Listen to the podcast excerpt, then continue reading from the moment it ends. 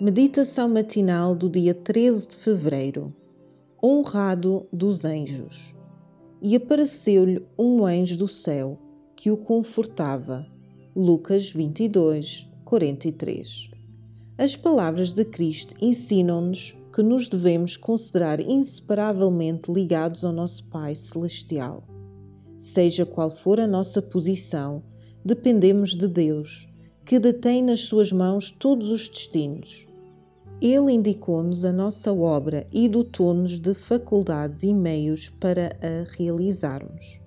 Enquanto nos submetermos à Sua vontade e confiarmos na Sua força e sabedoria, seremos guiados por caminhos seguros para realizar a parte que nos cabe no seu grande plano.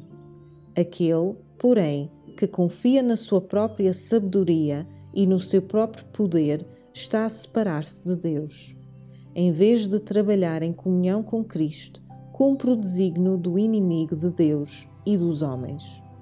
O Salvador continuou: Tudo quanto ele, o Pai, faz, o Filho faz igualmente.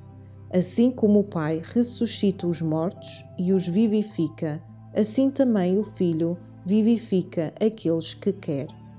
Os saduceus afirmavam que não havia ressurreição do corpo mas Jesus diz-lhes que uma das maiores obras do seu Pai é ressuscitar os mortos e que ele próprio possui poder de fazer a mesma obra.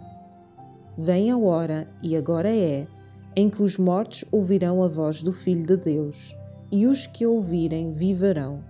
Os fariseus acreditavam na ressurreição dos mortos. Cristo declara que, mesmo agora, o poder que dá vida aos mortos se encontra entre eles e eles hão de testemunhar a sua manifestação. É esse mesmo poder de ressuscitar que dá vida à alma morta em ofensas e pecados. Efésios 2, versículo 1. Esse espírito de vida em Cristo Jesus, a virtude da sua ressurreição, liberta os homens da lei do pecado e da morte. Filipenses 3, 10 o domínio do mal é despedaçado e, pela fé, a alma é preservada de pecar.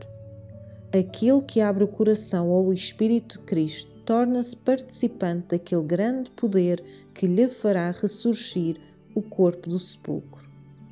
O humilde Nazareno afirma a sua real nobreza.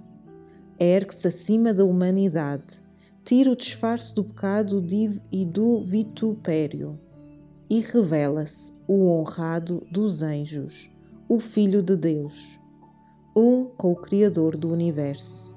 Os seus ouvintes ficam fascinados. Nunca nenhum homem disse palavras como as suas, nem se portou com tal real majestade. Os seus discursos são claros e positivos, declarando plenamente a sua missão e o dever do mundo. O Desejado de Todas as Nações, capítulos 21, páginas 164 e 165. Para reflexão: como é que a fé pode afastar-me do pecado? A que poder me permite a fé aceder?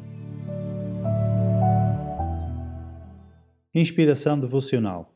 Para mais informações, entre em contato com 919 769 322.